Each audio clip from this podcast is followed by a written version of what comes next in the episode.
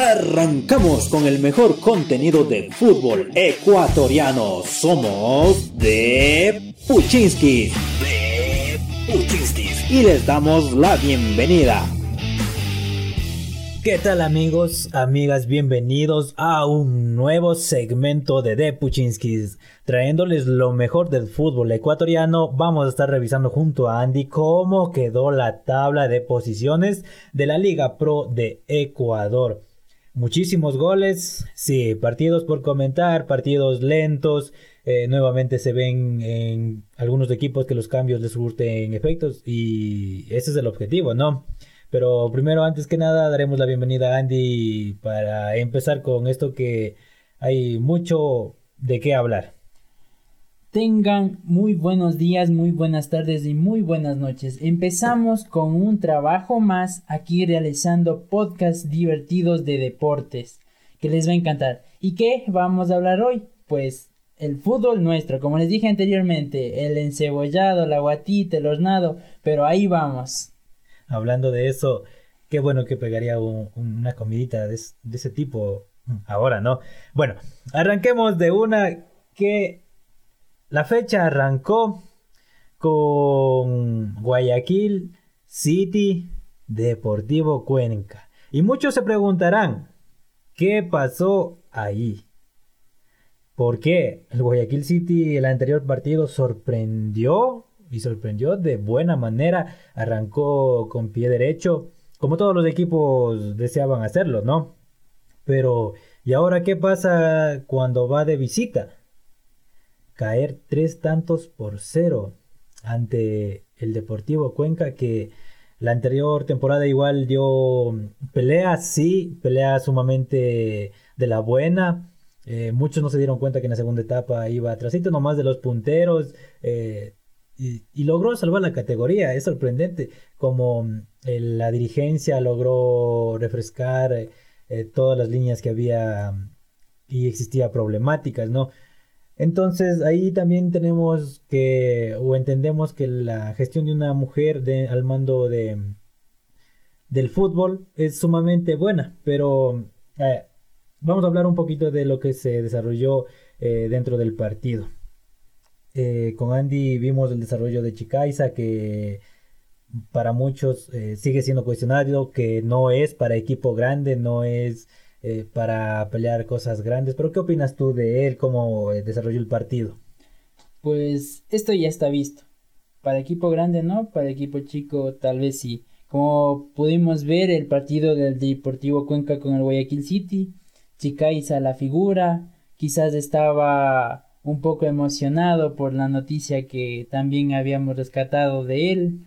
Eh, pues muy buen partido del Deportivo Cuenca que no lo deja abajo tres goles a favor, eh, los tres puntos también y pues ya lo tiene casi por la mitad en la tabla de posiciones. Creo que podemos ver un Cuenca un poco diferente en este segundo partido de, de la fecha, de la fecha 2 y pues podemos rescatar que pueda que mejore a la temporada anterior. Aunque en el primer partido con Emelec no, no se vio tan, no se vio tan, tan vistoso, pero esta vez sí me dejó como que se superaron, muchachos. Muy bien, eh, mira que convirtieron los tres que están a la punta. Eh, convirtió Chicaiza, Dorregaray y Jordan, que es muy bueno, que son muy buenos. Imagínate, eso deja, deja un buen sabor de boca en el equipo de que la ofensiva está sumamente está sumamente buena, pero como te dije hace un momento igual Guayaquil City, ¿qué pasó? ¿Dónde, dónde quedaron las figuras de anterior del, del anterior partido? Bueno, rescatar que Gaibor Chicaiza siempre le tuvo su marca personal y eso eso le ayuda a convertir el último gol, como recupera el balón de buena manera y llega desde atrás para dar el zapatazo y hacer el tanto de la victoria. Muy buen, muy buen partido, en realidad nos dejó muy, muy, muy satisfechos al ver ese partido. Seguimos con este partido que, qué emocionante, ¿no? 3 por 3, imagínense, sumemos 3 del primer partido, 3 de la U Católica y 3 del Manta, sumamos 9 goles. Imagínense, solo en dos partidos. ¿Cómo lo viste? La Católica no lo pudo sostener. Sin dudas, una fecha para poner los pelos de puntas en unos casos, emocionantes por los goles. Ya saben que a quien no le gusta ver un partido con goles. Y pues sabíamos, sabíamos muy bien que la Católica empezó ganando con un contundente 3 a 0. Dijimos, este partido ya está ganado. Pero no, el Manta supo cómo llevar el partido. No se metió atrás, sino que propuso más y alcanzó a empatar y no sé cómo se deben de sentir ahora la gente de Católica. Deben estar como que en shock. Bueno, es, verdad, pero recordemos que también para, para, todos los que nos están escuchando, Católica hoy día tiene partido de Copa Libertadores.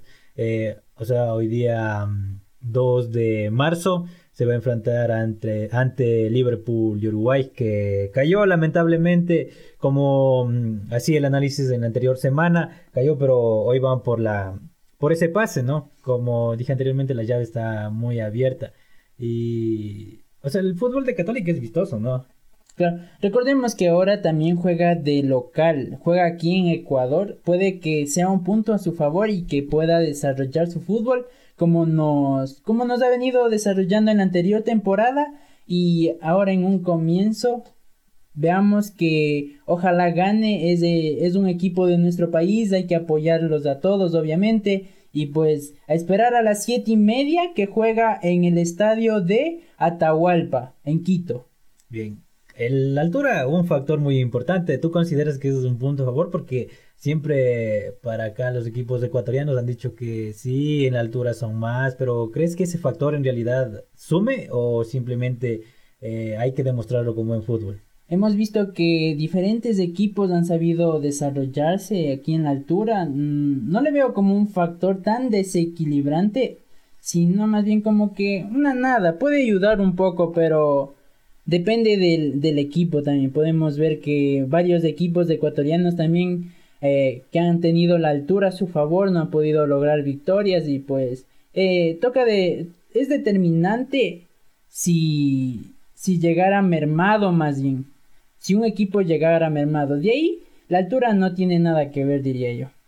Bueno, estamos acostumbrados a Católica un, un fútbol vertical, atacante, no, no renuncia no renuncia mucho al ataque, pero eso también recordemos que le pasa factura al final, ¿no? Y esperemos que en este partido que se va a desarrollar hoy día por Copa Libertadores, no descuide por, poner tanta atención a la línea de ataque, vaya a descuidar la, defensa, porque recordemos que adelanta un poco las líneas eh, y los centrales son los que quedan descubiertos. Expuestos. Eh, y le deja, le deja a uno todavía con ese, con ese temor de que eh, ahí queda la brecha y por ahí van a entrar y creo que al final le pasa factura. Eh, esperemos que todo eso se vaya corrigiendo y hoy se vaya a dar un buen partido, eh, claramente esperando que Universidad Católica obtenga el pase, ¿no?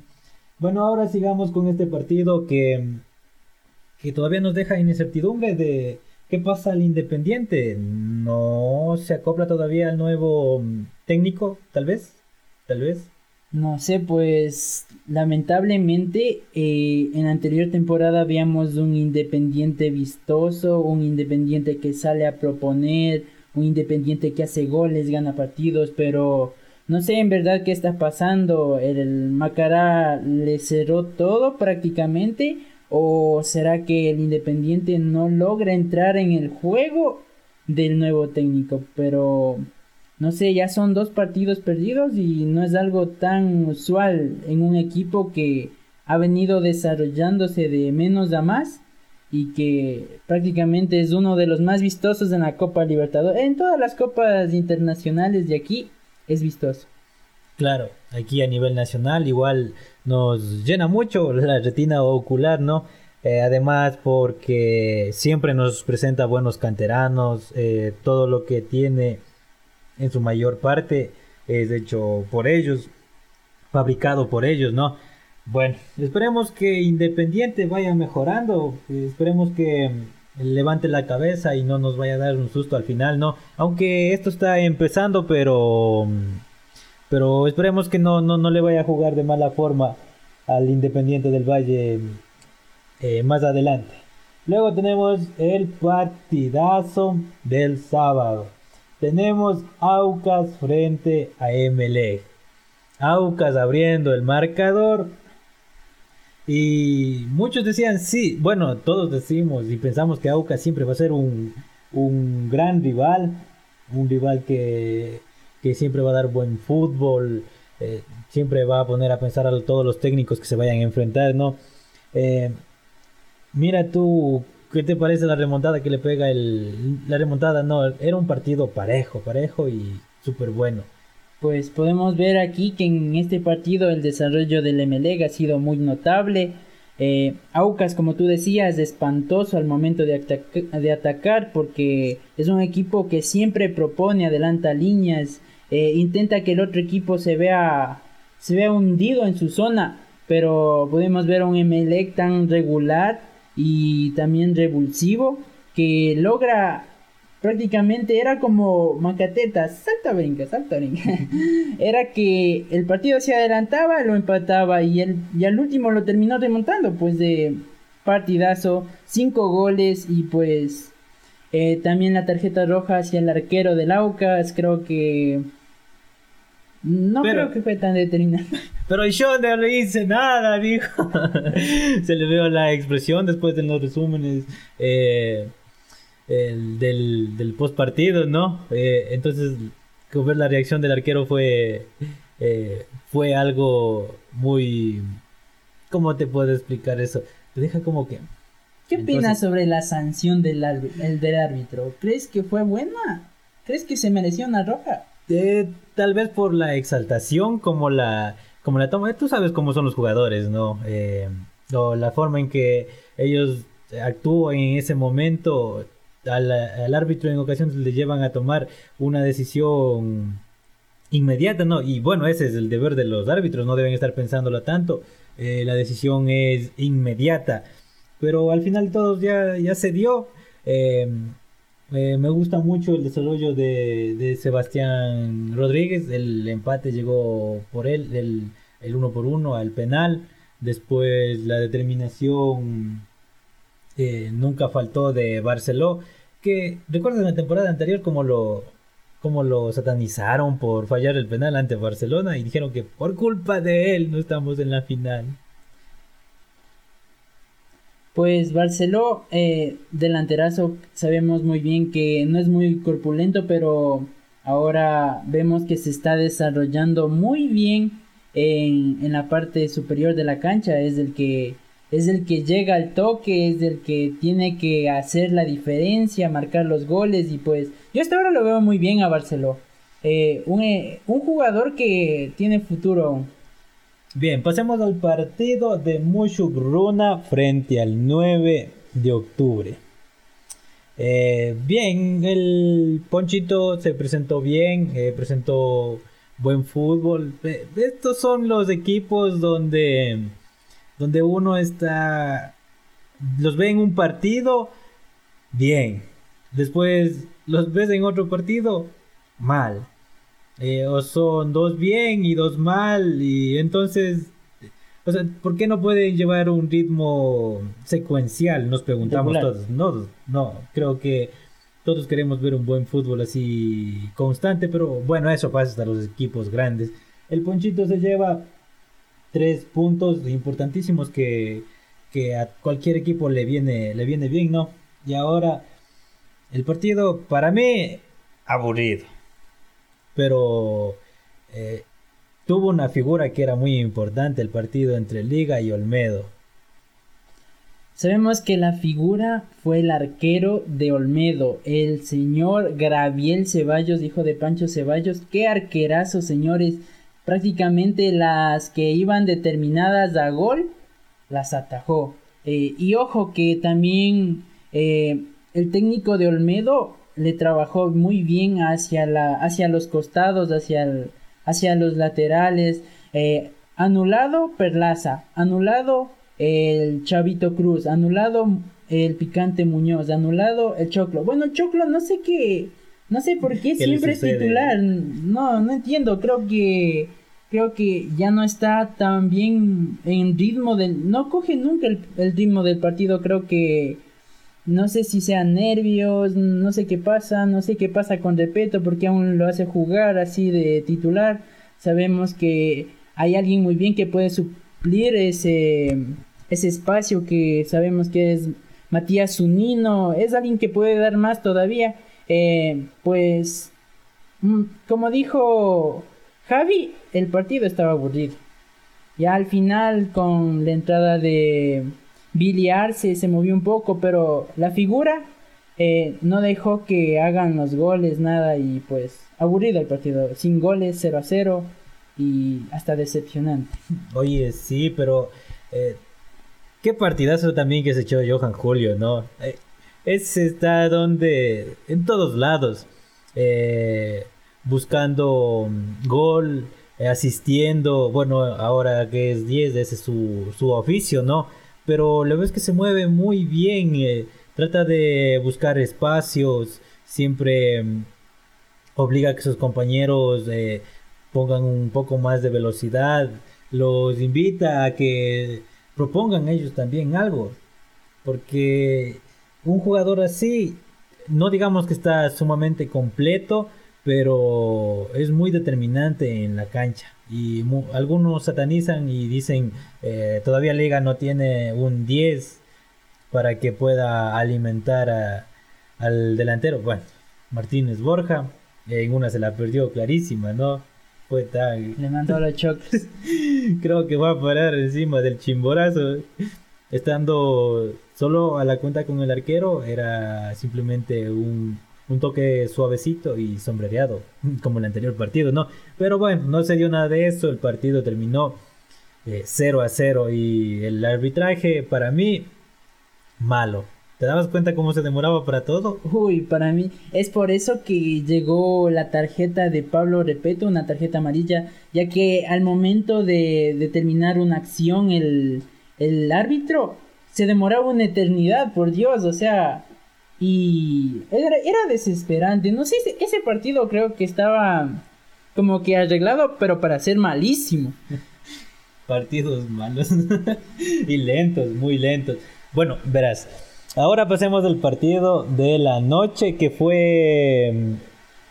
Eh, sí fue bueno. Barcelona presenta y técnico también. Vaya que presentó eh, momentos eh, recuerdo que en los primeros 25 minutos eh, Barcelona tenía un fútbol veloz, rápido, vertical, eh, no cesaba de llegar a la cabaña del, del arquero del técnico, pero te das cuenta nuevamente el golazo del, del kit. Del kit, tres minutos. Los tres goles estaban buenísimos.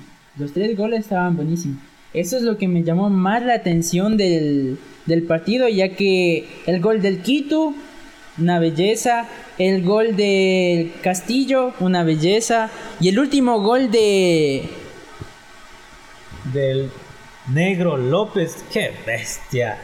Imagínate, anteriormente le, le quiso llegar, le, le pegó de igual forma, pero le pegó muy abajo y esa pelota igual se fue a parar, quién sabe a dónde.